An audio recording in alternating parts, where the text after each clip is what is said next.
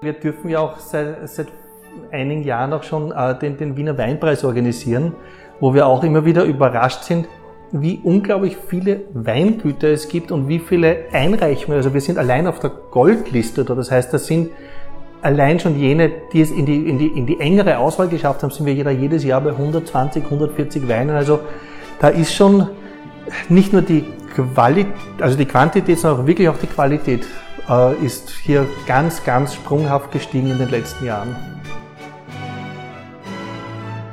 Herr Euler, wir haben unsere erste gesponserte Podcast-Folge aufgenommen. Ach so, um was geht's denn? Um die Wiener Weinwandertage am 3. und 4. Oktober. Also packt die Wanderschuhe aus und schaut's vorbei.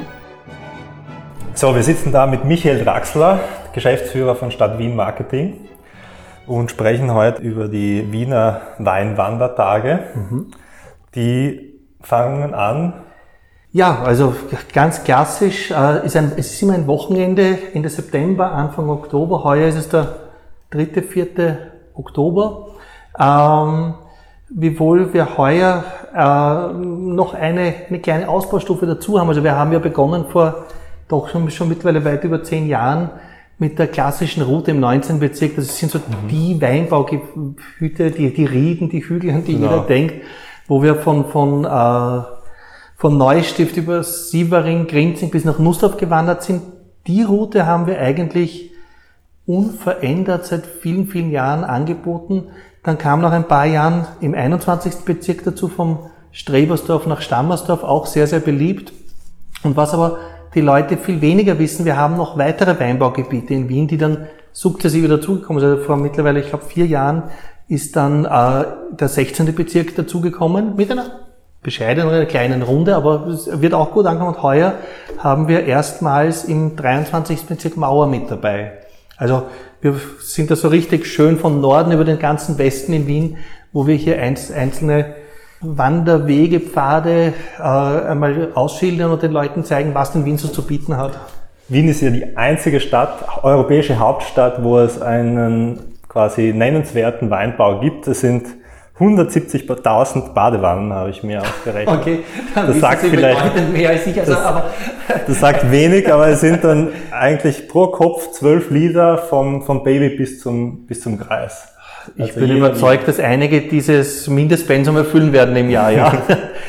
Nein, aber wir, wir, dürfen ja auch seit, seit einigen Jahren auch schon äh, den, den Wiener Weinpreis organisieren, wo wir das getrennt, andere Veranstaltung ist meistens im, im Mai, im, im, im Juni dann schon, aber wo wir auch immer wieder überrascht sind, wie unglaublich viele Weingüter es gibt und wie viele Einreichungen. Also wir sind allein auf der Goldliste, das heißt, das sind allein schon jene, die es in die, in die, in die engere Auswahl geschafft haben, sind wir jeder, jedes Jahr bei 120, 140 Weinen. Also da ist schon nicht nur die Qualität, also die Quantität, sondern auch wirklich auch die Qualität äh, ist hier ganz, ganz sprunghaft gestiegen in den letzten Jahren. Und in den letzten Jahren äh, wird wahrscheinlich das Weinthema auch immer beliebter unter den, unter den Jüngeren, sagen wir mal Anfang 30, Ende 20. In diese Richtung geht, äh, gehen Genau, das Zielpublikum wird sich in dieser Richtung befinden. Ab, absolut, also das, das haben wir wirklich auch festgestellt über die letzten Jahre, wie wir es begleiten durften. Also vor, so war ich, ich sage mal jetzt in den 80er, 90er, vielleicht Anfang der Nullerjahre noch, war Wein oder Wiener Wein ein echtes Thema, das unmittelbar mit Heurigen verbunden war. Mhm. Und Heurigen war verbunden mit ja, da gehen die Eltern hin. Also man musste irgendwann, irgendwann mal musste jeder, glaube ich, mitgehen mit der Familie oder so, aber so richtig gerne hin, das, das war's nicht, ja. Und das hat dann, glaube ich, begonnen, so Anfang der Nullerjahre, wo wirklich die Qualität so sprunghaft gestiegen ist, wo man gesagt hat, also der Wiener Wein ist jetzt nicht mehr nur der Weltliner und wie wird man früher gesagt, der Brünner Straßler, den man zum Spritzen verwendet, sondern dass es wirklich auf ein Qualitätsniveau gekommen ist, wo man wirklich auch in die Spitzengastronomie gekommen ist. Und dadurch hat, haben sich dann einige Leuchtturm-Weingüter hervor äh, gearbeitet, die da wirklich Unglaubliches geleistet haben, teilweise auch international und wirklich sich einen tollen Ruf erarbeitet haben. Und das hat sich dann so richtig schön aufgeschaukelt und irgendwann ist es dann hip und hype und jünger geworden. Und äh, sowohl jetzt in diese ureigene Destination Heurigen ist es jünger geworden, aber auch dann einfach eben Veranstaltungen wie der Weinwandertag, aber auch dann in, in Restaurants oder einfach bei, bei Events, dass einfach wirklich auch ein, allein die Renaissance gemischter Satz ist eine, eine, ist jetzt keine eigene Weinsorte, aber eine, eine Wiener, ein Wiener Spezifikum, mhm. dass es, glaube ich, meines Wissens nach Wien und der Wachau noch in der Südsteiermark in der Form so gibt und äh, die Wiener haben es lieb gewonnen.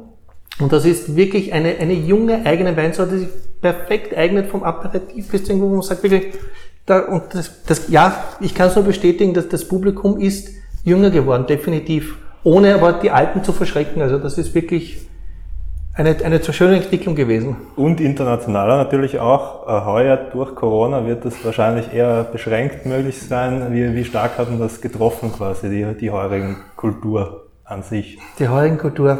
Äh, ich, ich mag jetzt nicht für die heurigen äh, sprechen. Ich glaube, dass es hier regional sehr, sehr große Unterschiede gibt. Also, dass, ich meine, dass uns Corona massiv betroffen hat. Ich glaube, darüber brauchen wir nicht plaudern. Da habt ihr andere Experten, mit denen ihr über dieses Thema redet. Ähm, uns jetzt mit dem Weinwandertag natürlich wird es auch massiv treffen, weil äh, allein wenn ich mir anschaue, die Übernachtungszahlen, die Wien in der Hotellerie in den vergangenen Jahren hatte zu jetzt, wir sind nicht Bordeaux oder jetzt oder oder ich sage mal die Rioja-Gegend, wo die Leute alleine wegen dem Wein zu uns kommen. Es war so dieses nette Tüpfelchen am I. Also September ist eine, Oktober eine klassische Städtetourismuszeit, mhm, ja. Genau. Und wo du sagst, ja, ich fahre nach, ja, ist das, schau, Weinwand, das ist lieb, ja. Und vielleicht, dass die Leute dann einfach ein, zwei Tage länger geblieben sind. Oder dass es vielleicht dieses Tüpfelchen am I war in der Entscheidung, fahre ich nach Prag, nach Wien oder nach Budapest. Also, und das ist wirklich ganz bewusst von, von Wintourismus gefördert worden in den vergangenen Jahren, eben diese dass Wien nicht nur Kultur ist in, im reinen Sinn, wenn wir an Museen und Theater und Oper denken, sondern dass Kultur auch Lebenskultur ist. Und dass hier sowohl der, der Grünraum dazugehört, dass die, die Wiener Art, die, die Lebensart dazugehört und natürlich auch, wie schon erwähnt, wir, wir haben äh, Wein, wir sind stolz darauf und auf das ganze Kulturgut, das wie gesagt vom Heurigen angefangen eben bis zu einem Weinwandertag dazugehört. Das fürchten wir wird heuer nicht ganz so spielen. Aber ja, äh, wie gesagt, wir, wir, wir sind als Stadt Wien Marketing ja, wir, wir versuchen ja, es freut uns sehr, wenn unsere Veranstaltungen so attraktiv sind, dass Wien Tourismus damit international werben kann. Aber die Veranstaltung per se in der Grundkonzeption ändert sich ja nicht, weil wir machen sie ja für die Wiener Bevölkerung. Ja. Es freut uns, wenn äh, Gäste aus dem Ausland und das Ausland zähle ich jetzt an der Grenze zu Berchtesdorf und zu, zu Gerersdorf dazu, wenn, wenn sie zu uns kommen. Was hatte man, wie viele Besucher waren das in den letzten Jahren, so circa? Ähm, das war durchaus, natürlich, es ist eine Freiluftveranstaltung unterschiedlich, aber es waren teilweise doch bis zu 40.000 Besucher über das Wochenende verteilt. Ja. Verteilt. Also noch einmal bitte verteilt auf damals drei Bezirke, jetzt sind es vier Bezirke verteilt auf äh, insgesamt 20 Stunden, also das, um es in Relation zu bringen. Aber das waren durchaus schöne Besucherzahlen, ja. Und heuer rechnet man mit? Wir, wir rechnen nicht mit Besuchern. Ähm, es ist, man muss es auch ganz ehrlich sagen, auch die, die Zahlen aus den Vorjahren, es ist eine Hochrechnung. Mhm. Ähm, es ist ja kein geschlossenes Veranstaltungsgelände. Es gibt keine Besucherzählung, es gibt keinen Eingang, keinen Ausgang. Ähm, und ja, vielleicht auch nicht böse nehmen, natürlich äh, jeder, der sich in den Weinbergen in, diese, in diesen Tagen bewegt, wird auch mit dazu gezählt, auch wenn er vielleicht zufällig nur über den Weinwandertag geht und ansonsten seinen Hund Gassi führt oder ähnliches dann. Äh, also insofern, wir rechnen jetzt nicht mit mehr oder weniger, aber wir haben unser Sicherheitskonzept im heurigen Jahr natürlich auf diese Dimensionen ausgelegt. Ähm, sofern ein wunderschöner Herbsttag kommt, hoffen wir, dass wir hier das Angebot halten können. Sprich Sicherheitskonzept. Jetzt war ich erst beim Donaukanal, äh, gibt es mehrere von euren Plakaten und immer wieder stehen da dann meistens Pärchen davor und machen sich ein Foto. Ich glaube, wegen dem, wegen dem Elefanten zwischen Ach. den Wein, Weinreben, das ist immer ein bisschen ein Ding. Wie schaut, denn, wie schaut das denn aus? Ja, also rein, rein grundsätzlich, ich habe es schon kurz, kurz angedeutet, die, die Stadt Wien hat bei allen Veranstaltungen im heurigen Jahr die absolut oberste Maxime, das ist die Sicherheit. Da geht einfach nichts drüber, darüber braucht man nicht diskutieren. Nichtsdestotrotz ist es sehr wohl eine Intention der Stadt Wien hier zu zeigen, dass äh, nicht alles verboten ist, dass man sich sehr wohl an die Regeln halten kann und trotzdem äh, ein gewisses Maß an, an Aktivitäten, an, an, äh, an Unterhaltung bieten kann. Und wir haben hier natürlich mit dem Weinwandertag insofern eine einzigartige, möchte ich nicht sagen, das ist ein, ein dramatisches Wort, aber eine, eine, eine begünstigte Situation, als dass wir zuallererst einmal, wir reden von einer, einem, einer, einer Aktion, die zu die lupenrein zu 100% im Freien stattfindet. Mhm. Es gibt keine Indoor-Bereiche, es gibt keine Engstellen, es gibt keine, also das habe ich vorhin gemeint mit, es gibt kein Veranstaltungsgelände.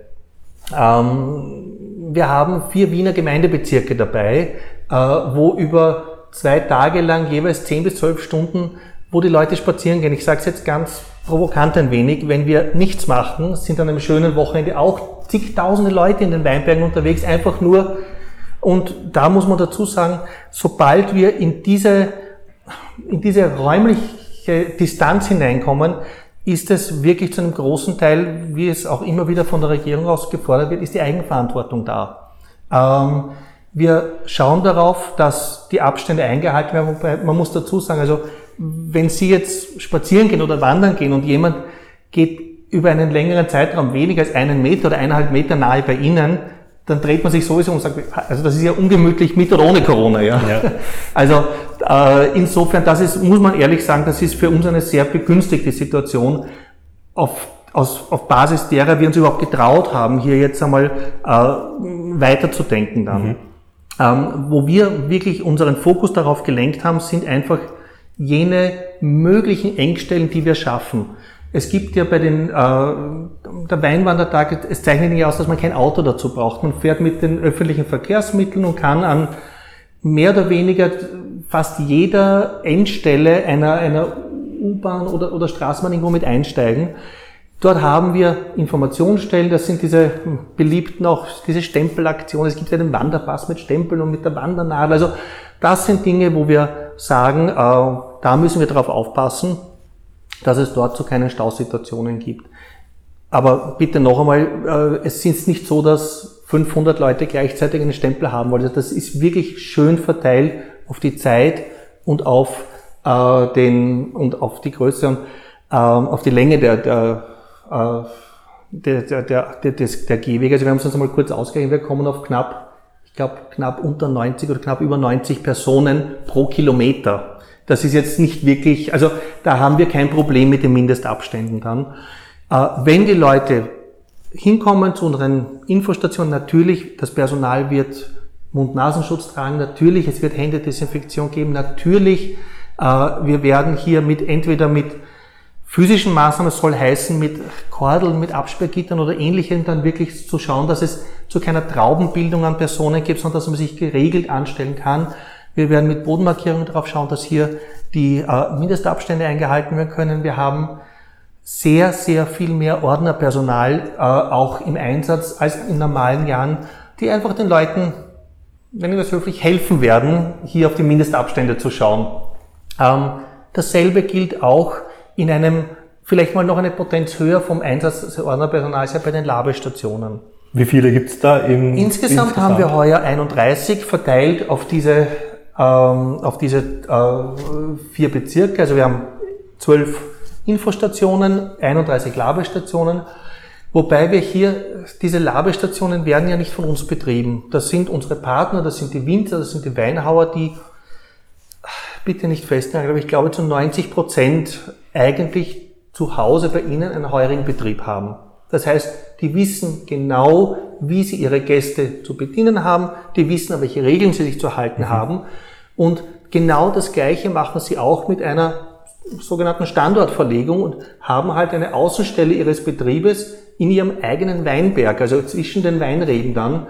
Einzig nur natürlich, damit hier das Ganze nicht aus dem Ruder läuft, auch von den Kosten her jetzt für die Weinbauern, helfen wir ihnen hier auch dann genau eigentlich mit den gleichen Maßnahmen. Ähm, wir, nein, man kann jetzt nicht den Weinberg abzäunen, aber wir versuchen ihn, den Zustrom zu kanalisieren. Äh, wir versuchen das bei den Ausgabestellen hier, äh, dass die Leute sich ordentlich anstellen können, äh, dass die, die, diese Schlangenbildung halbwegs geordnet abläuft. Wir haben hier Ordnerpersonal im Einsatz. Wir werden hier den Weinbaubetrieben auch helfen beim Besetzen der Tische. Also da, da, diese klassische Heuringgarnitur, die jeder kennt, wo eigentlich in normalen Zeiten bis zu acht Personen drauf sitzen können. Nein, wenn nicht eine Wandergruppe definitiv zusammenkommt und offensichtlich aus dem gleichen Haushalt ist, dann werden, wenn, werden dort, wird man sich nicht zusammensetzen können. Und ja, das kann passieren, dass wenn zwei Leute dort sitzen, ein, ein, ein Pärchen, dass dann halt die restliche Zeit frei bleibt. Das, das wird halt sonst nicht spielen und da schauen wir ein bisschen drauf. Zu einem großen Teil geht es hier wirklich auch um Information. Das sind, es sind die klassischen Grundregeln, die jeder kennt, die wir seit sechs Monaten hören, die man halt dann so gerne oft einmal vergisst dann. Und da werden wir halt eben noch einmal dann verschiedene Sitzplatzbereiche markieren, eben wo, wo nicht zu sitzen ist. Wir werden die Informationen noch einmal auflegen. Ähm, wir werden bei allen Plätzen, äh, sowohl bei den Labestationen als auch, äh, Entschuldige, bei den Labestationen werden wir auf freiwilliger Basis die Kontaktdaten erfassen. Für die Leute, wer es möchte, dass sie sich sicherer fühlen, auch, dass wir hier die Kontaktdaten erfassen. Dann aber das Ganze vom Konzept her haben wir natürlich jetzt, ja, wir haben ein Corona-Konzept, ja, wir haben einen Corona-Beauftragten, der eigens nur auf die Einhaltung dieser Maßnahmen auch dann schaut an diesen beiden Tagen. Nichtsdestotrotz, wir haben das jetzt unabhängig von der Behördenseite auch dann im Vorfeld mit dem Herrn äh, Dr. Hutter von, von der Med-Uni abgestimmt, weil wir gesagt haben, also wir glauben schon, dass wir sehr viel Erfahrung haben aufgrund der Sommerveranstaltungen, die wir jetzt durchführen durften mit dem Kultursommer, mit dem Filmfestival, aber ein echter Experte hat einen Doktortitel und, und ich glaube, es gibt wenig Virologen oder Mediziner, die hier mehr Erfahrung haben, wenn es um die Übertragung von Aerosolen oder Ähnlichem geht. Und auch der Herr Professor hat uns gemeint, also ja, man muss, es sind immer dieselben gleichen Grundregeln mit dem Mund-Nasenschutz, mit dem Abstand halten, mit dem Hände desinfizieren. Wenn man sich an das hält und dann davon ausgeht, dass sich die Leute an der frischen Luft bewegen, was ja grundsätzlich gut ist für die Gesundheit der Leute, dann sollte dem eigentlich äh, nicht im Wege stehen. Jetzt komplett mal weg von dem ganzen Corona-Thema. Ja. Ähm, nehmen wir an, 3. 4. Oktober, es ist herrliches Wetter. Ah, zuerst nehmen wir mal an, es ist schlechtes Wetter. okay. Die Weinwandertage finden trotzdem statt. Das ist Grundsätzlich finden sie bei jedem Wetter statt, ja. Was muss ich als, als der zum ersten Mal teilnimmt, muss ich irgendwas beachten? Bitte? Das erste Mal? Zum Beispiel. Hypothetisch. Hypothetisch. Was muss man da, da ähm, gutes Schuhwerk? Nein, es, es, sind keine, es sind keine Herausforderungen, ja, ja aber das läppert sich schon zusammen. Also die, die, die Steigung vom Siebering nach Grinting auch über Gespöttgraben, also das, da wird sich auch ein Tiroler teilweise schon. Die, die, äh, das, nein, es ist einfach gutes Schuhwerk, gute Kondition. Teilweise einfach, ich würde sagen, Zeit nehmen. Ähm, weil es geht hier nicht darum, die Kilometer abzulaufen und Stempel zu sammeln. Es sind, also wie, wir, wie ich das erste Mal durchgelaufen bin, es ist einfach unglaublich, auf welche wunderschönen Punkte man geführt wird, wo man sagt wie, oh, wow, und das ist Wien oder, oder, oder das, das habe ich vor der Haustür, das wusste ich gar nicht oder das ist auch noch Wien und das sind einfach teilweise Momente, wo man sich Zeit nehmen sollte. Mhm. Aber ja, ich glaube, wenn im Wein wandert, da steckt ja auch das Wort Wein drinnen. Ich glaube, es sollte was Gemütliches werden, es sollte keine nichts Hektisches werden. Wo, wo finde ich die Routen? Ähm, ähm, grundsätzlich entweder über, über, die, über die Homepage beziehungsweise äh, es gibt auch eine Weinwandertag-App. Äh, es gibt auch die klassischen Infofolder mit Routenbeschreibungen, wo sind die Infostationen, wo sind die Labestationen. Dort sind dann auch die ganzen Stempeldinge drinnen für, für, für die ambitionierteren Wanderer, die sich hier ihre Wandernadel abholen wollen. Eine kleine Frage zum Schluss. Rotwein oder Weißwein? In Wien Weißwein wiewohl es einige wenige Herausreißer gibt, wo ich sage, also die würden bei einer Blindverkostung, glaube ich, mit jedem und mit jedem Burgunder mithalten. Und ich sage das jetzt aus, aus Erfahrung des Weinpreises heraus, das sollte man nicht glauben, was es an Rotwein auch gibt, aber ja, der, der Weiße in Wien, das ist eine Liebesbeziehung.